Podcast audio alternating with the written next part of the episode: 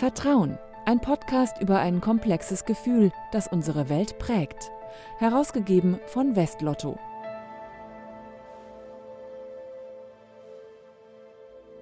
Herzlich willkommen zu einer neuen Episode des Vertrauen Podcasts. Mein Name ist Philipp Eins.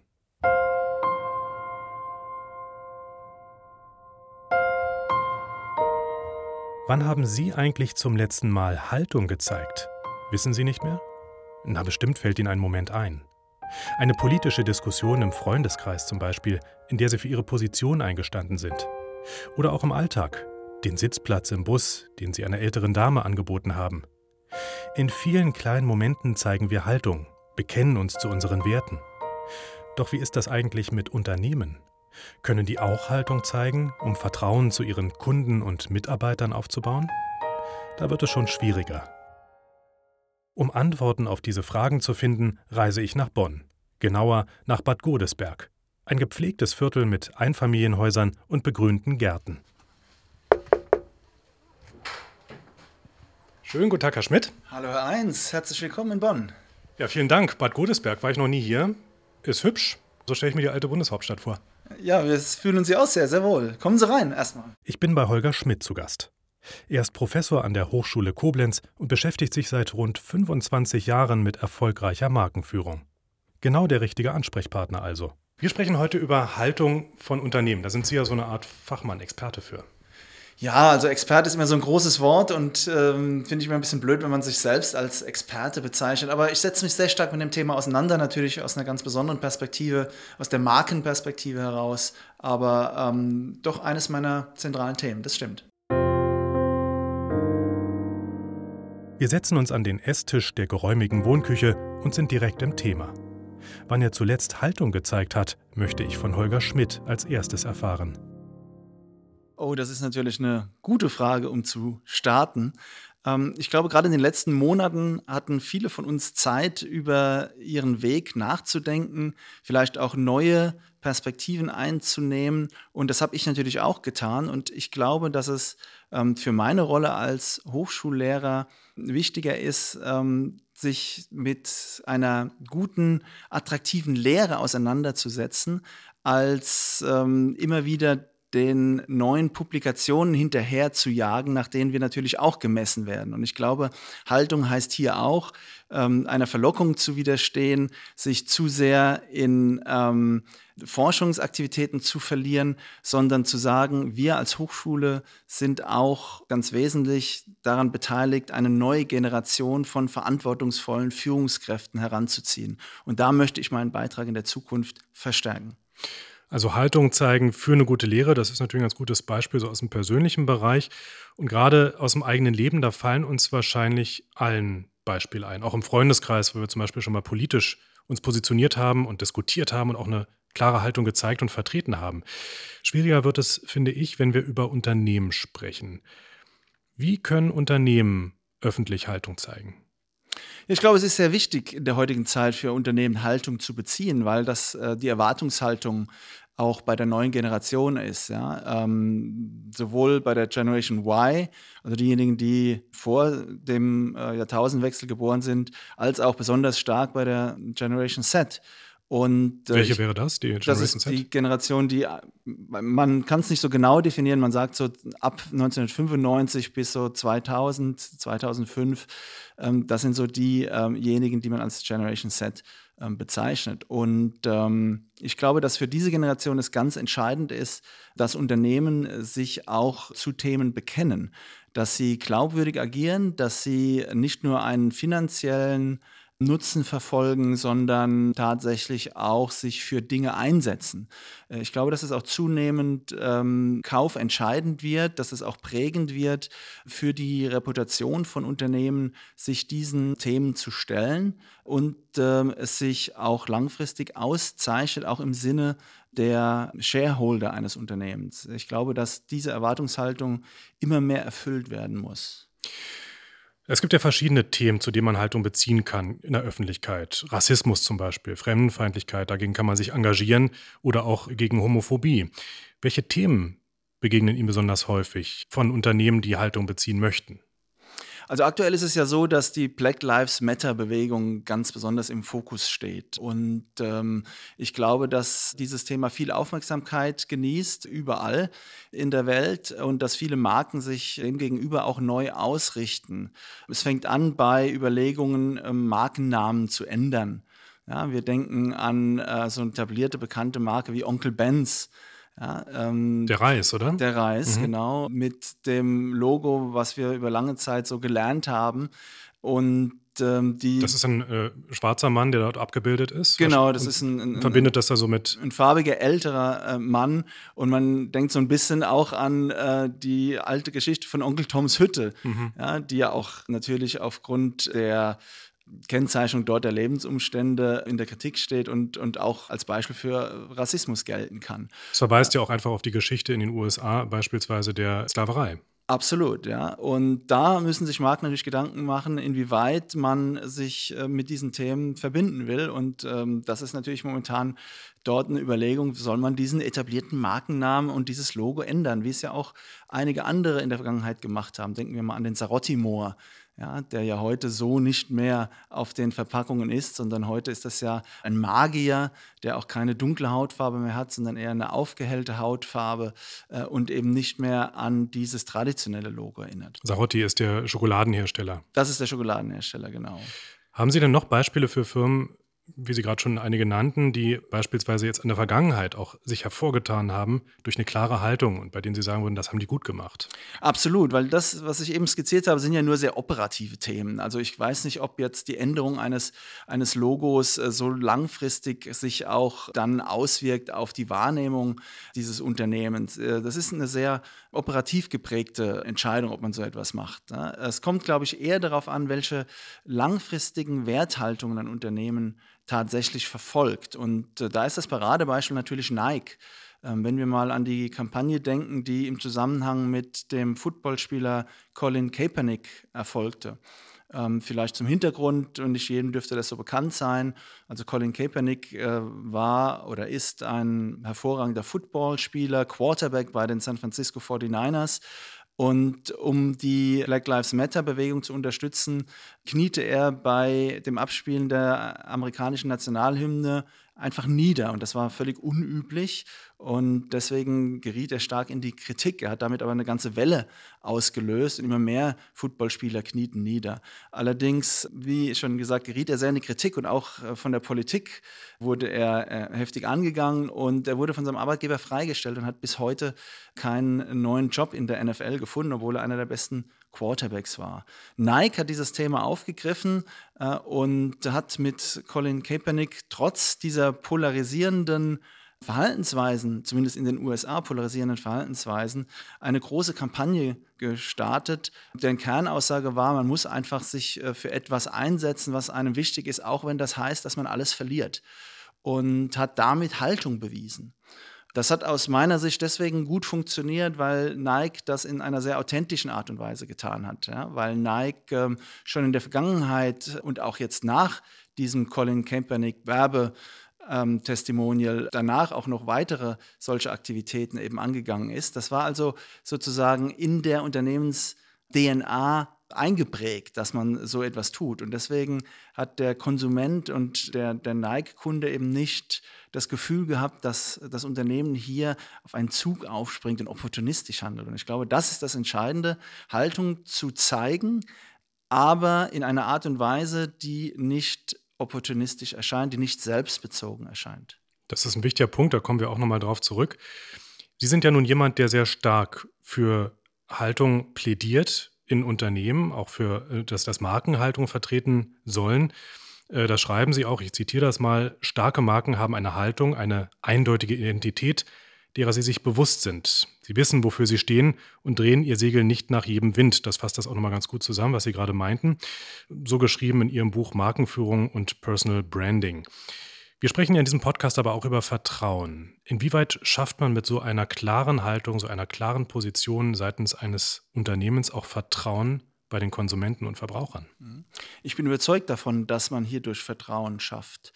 Es gibt ja diese berühmte Vertrauensformel, ja, die sagt, dass eben Vertrauen dadurch entsteht, dass ähm, mein Gegenüber mir vertraut ist Ja, das heißt, er irgendwie mir nahe ist, er mir ähnlich ist, dass er allerdings auch glaubwürdig ist. Und Glaubwürdigkeit heißt ja, dass das, was ich sage und was ich tue, im Einklang miteinander stehen, dass ich also das, was behauptet wird, dann auch in den Taten entsprechend wiedererkennen kann. Und äh, schließlich kommt auch noch die wahrgenommene Kompetenz hinzu. Also ist es wirklich auch glaubwürdig, dass derjenige, der mir etwas verspricht, dieses leisten kann. Und diese drei Punkte kommen zusammen und äh, man muss sich das vorstellen, dass in dieser Gleichung dann aber noch äh, eine Division erfolgen muss, nämlich durch Selbstbezogenheit. Und das Thema hatten wir eben schon mal angesprochen. Je selbstbezogener ein Unternehmen agiert, also je mehr man den Eindruck hat, dass ein Unternehmen Haltung bezieht, um selbst davon zu profitieren, umso geringer ist dann auch wieder das Vertrauen. Und daraus ergibt sich der Grad des Vertrauens. Und ich glaube, das ist, auch wenn man diese Gleichung natürlich kritisieren kann und äh, vielleicht auch die Frage stellen kann, wo der wissenschaftliche Beweis dafür liegt, ist es für uns offensichtlich, dass diese Themen alle zusammenhängen. Und deswegen raten wir Unternehmen, Haltung zu zeigen, aber natürlich auf eine Art und Weise, die deutlich macht, dass das Unternehmen nicht kurzfristig agiert, sondern hier eine langfristige Strategie verfolgt, vielleicht schon gegründet in der Geschichte des Unternehmens, vielleicht aber auch darin, dann zum Beweis sozusagen gebracht, dass man eben sich langfristig engagiert und das auch glaubhaft machen kann. Obwohl das, um das jetzt mal aufzugreifen, äh, das Beispiel, diese Grenze verläuft ja manchmal womöglich doch sehr schwimmend.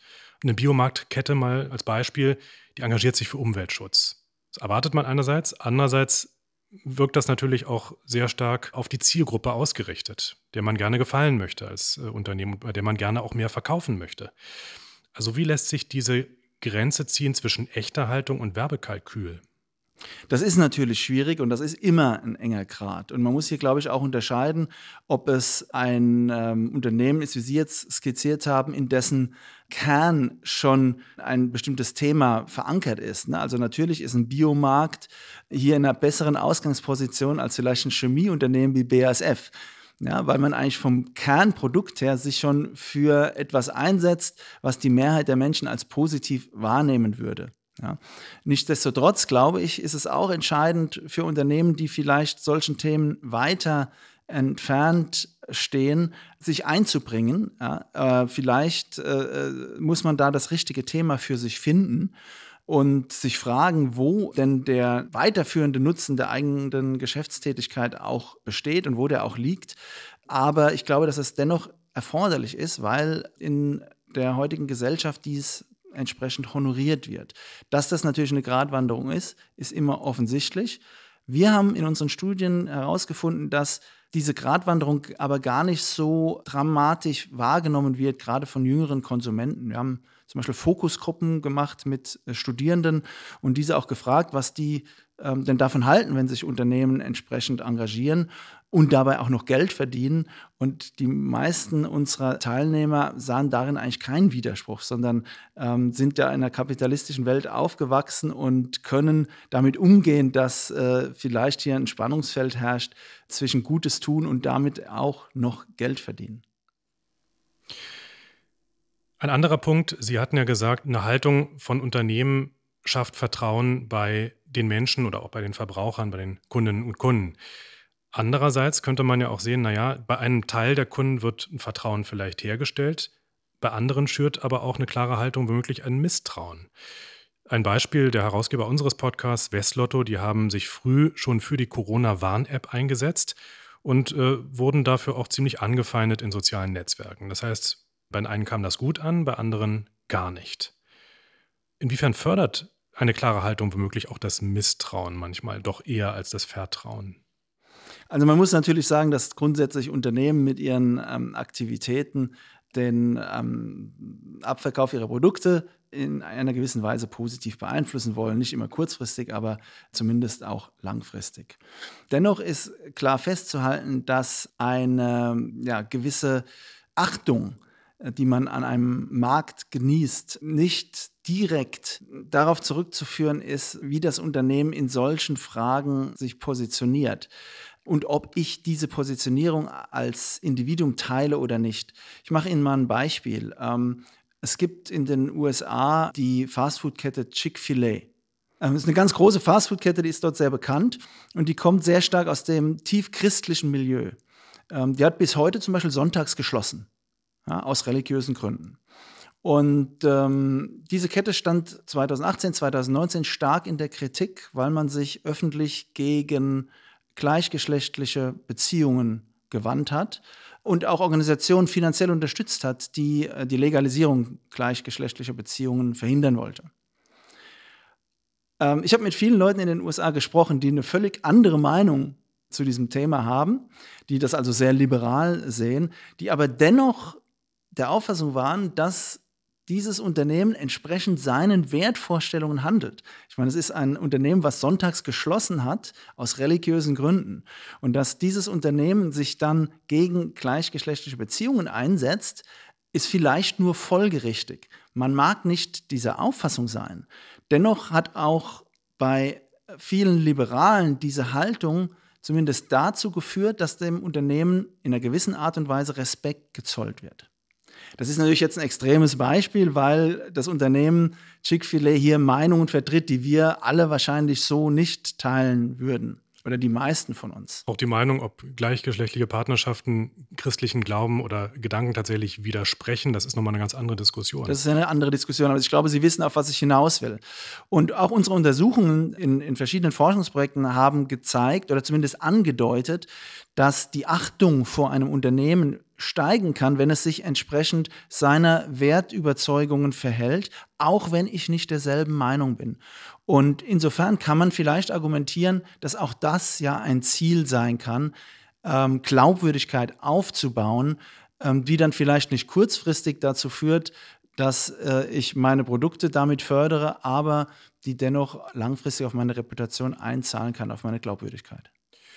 Man fördert dann natürlich oder man spricht dann besonders einzelne Milieus an, in dem Fall, das Sie gerade genannt haben, aber vielleicht ja auch generell. Sie hatten ja schon gesagt, gerade bei Jüngeren ist es äh, tatsächlich eher gefordert oder auch gut angesehen, wenn Unternehmen Haltung beziehen.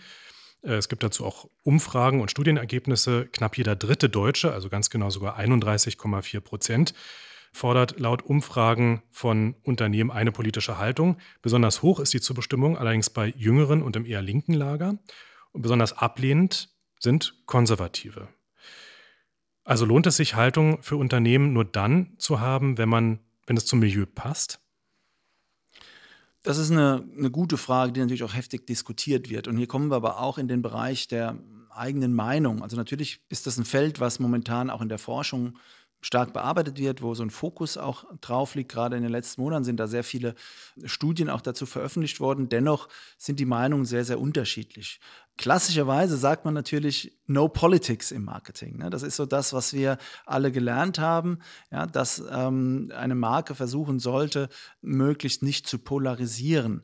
Auf der anderen Seite wissen wir aber auch, dass starke Marken immer sehr viele Fans haben, aber auch sehr viele Leute, die diese Marke vielleicht sogar verachten. Das ist ja mit ein Kennzeichen starker Marken, dass sie eben für etwas einstehen. Und für etwas einstehen heißt immer auch etwas anderes auszuschließen. Hier ist natürlich dann die Frage in der Ausrichtung auf soziale oder vielleicht sogar politische Themen, inwieweit man polarisieren sollte. Und natürlich ist es nicht das Ziel einer Marke, Menschen auszuschließen. Aber ich glaube auch, dass es wichtig wird, sich zu äußern zu bestimmten Themen aus einem ganz anderen Grund heraus. Wir leben in einer Welt, die immer mehr politisiert wahrgenommen wird. Das bedeutet, dass auch wenn ich mich nicht äußere, das schon als Äußerung interpretiert werden kann. Also nehmen wir mal die Black Lives Matter Bewegung, ein Unternehmen, was nicht dazu Stellung nimmt, gerade zum Beispiel in den USA, nimmt vielleicht doch indirekt, zumindest in der Wahrnehmung der Zielgruppe dazu Stellung. Man kommt also gar nicht mehr drum herum, auch zu polarisierenden Themen eine Haltung zu zeigen. Und ich glaube, das ist so ein bisschen das Learning, was wir daraus ziehen können. Wie schaut es denn aus mit den Mitarbeiterinnen und Mitarbeitern eines Unternehmens? Kann man bei denen das Vertrauen stärken oder sie vielleicht auch sogar besonders motivieren, wenn das Unternehmen eine klare Haltung nach außen vertritt und sich auch politisch positioniert? Natürlich ist es gerade in den letzten Jahren ganz besonders wichtig geworden, auch an die Rolle der Mitarbeiter zu denken. Also Mitarbeiter sind nicht mehr nur passive Gruppen, die ähm, das umzusetzen haben, was das Unternehmen in seiner Markenstrategie definiert hat, sondern heute gehen wir davon aus, dass in den meisten Branchen Mitarbeiter ganz wesentlich zum Aufbau von starken Marken beitragen, weil das Erlebnis, was wir in der Interaktion mit Mitarbeitern haben, ganz entscheidend eben zur Reputation eines Unternehmens beitragen kann. Wenn Mitarbeiter die Haltung eines Unternehmens teilen und die vorhin schon angesprochene Generation Z verlangt dies immer mehr, dann führt dies natürlich auch zu einer verstärkten Motivation. Natürlich muss man auch aufpassen, dass man dann alle Mitarbeiter mitnehmen kann auf diesen Weg und dass man Möglichkeiten gibt, sich einzubeziehen in dieses Thema, sich einzubringen. Ja, also nur eine Haltungsvorgabe des Unternehmens ohne diese Haltung im Unternehmen transparent zu machen, Möglichkeiten zur Partizipation zu geben und das auch zu ermöglichen, dass der einzelne Mitarbeiter, die Mitarbeiterin das leben kann, ähm, wird wahrscheinlich nicht funktionieren. Versuchen wir nochmal zum Schluss in die berühmte Glaskugel zu schauen. 10, äh, 20 Jahre in die Zukunft. Was meinen Sie? Werden die Marken in Zukunft mehr oder weniger Haltung zeigen in der Öffentlichkeit? Ich glaube, dass Marken in der Zukunft mehr Haltung in der Öffentlichkeit zeigen. Einfach aus diesem Grund heraus, dass sie unter Druck stehen, auch wenn sie sich nicht äußern, ähm, dann interpretiert zu werden. Da gibt es ein wunderbares Beispiel auch dazu, vielleicht ganz kurz noch zum Ende unseres Podcasts. Ähm, vor drei, vier Jahren gab es einen Werbespot von Anhäuser Busch die ja Budweiser in den USA als Biermarke vertreiben, im Super Bowl. Also während des Super Bowls gab es diesen Werbespot, das ist die Zeit, in der die meisten Amerikaner dann auch Fernseh schauen und diese Werbung, die dort ausgestrahlt wird, hat teilweise ikonischen Charakter. Und ähm, dort erzählten sie eine Geschichte, nämlich die Geschichte des Unternehmens, ja, als deutsche Auswanderer in die USA kamen und dort das Bier begründet haben und damit Erfolg hatten. Die Geschichte, die gezeigt wurde, verwies aber auch darauf, dass es Schwierigkeiten gab für diese deutschen Auswanderer, als sie in die USA kamen. Sie waren nämlich gar nicht so willkommen. Und ähm, man hätte das zu jeder früheren Zeit vielleicht als eine Geschichte des amerikanischen Traums interpretiert. Zum Zeitpunkt der Ausstrahlung allerdings ähm, gab es ähm, auch diese Einwanderungsdiskussion äh, in den USA. Es gab diesen Moslem-Ban von Präsident Trump, äh, das erschwerte Einreisen also in die USA. Und viele derjenigen, die diesen Spot gesehen haben, haben ihn interpretiert als Kritik an der politischen Ausrichtung der Regierung, obwohl, wie gesagt, wir davon ausgehen können, zu jedem anderen Zeitpunkt wäre das lediglich als Geschichte des amerikanischen Traums dargestellt worden. Ein armer Einwanderer schafft seinen Weg zum Erfolg äh, in diesem tollen Land. Und das zeigt uns, dass wie auch immer wir heute als Unternehmen uns geben, wahrscheinlich wir damit sowieso Stellung beziehen, entweder offensichtlich oder eben, dass dies so interpretiert wird. Und deswegen glaube ich, wird es ganz entscheidend sein, dass Unternehmen in Zukunft ihre Version der Geschichte erzählen, um zu vermeiden, falsch interpretiert zu werden.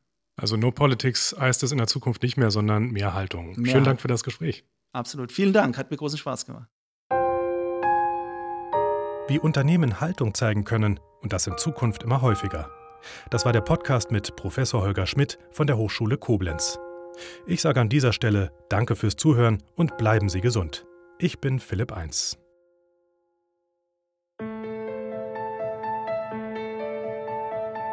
Vertrauen, der Podcast zum Blog von Westlotto. Mehr dazu unter www.vertrauen.blog.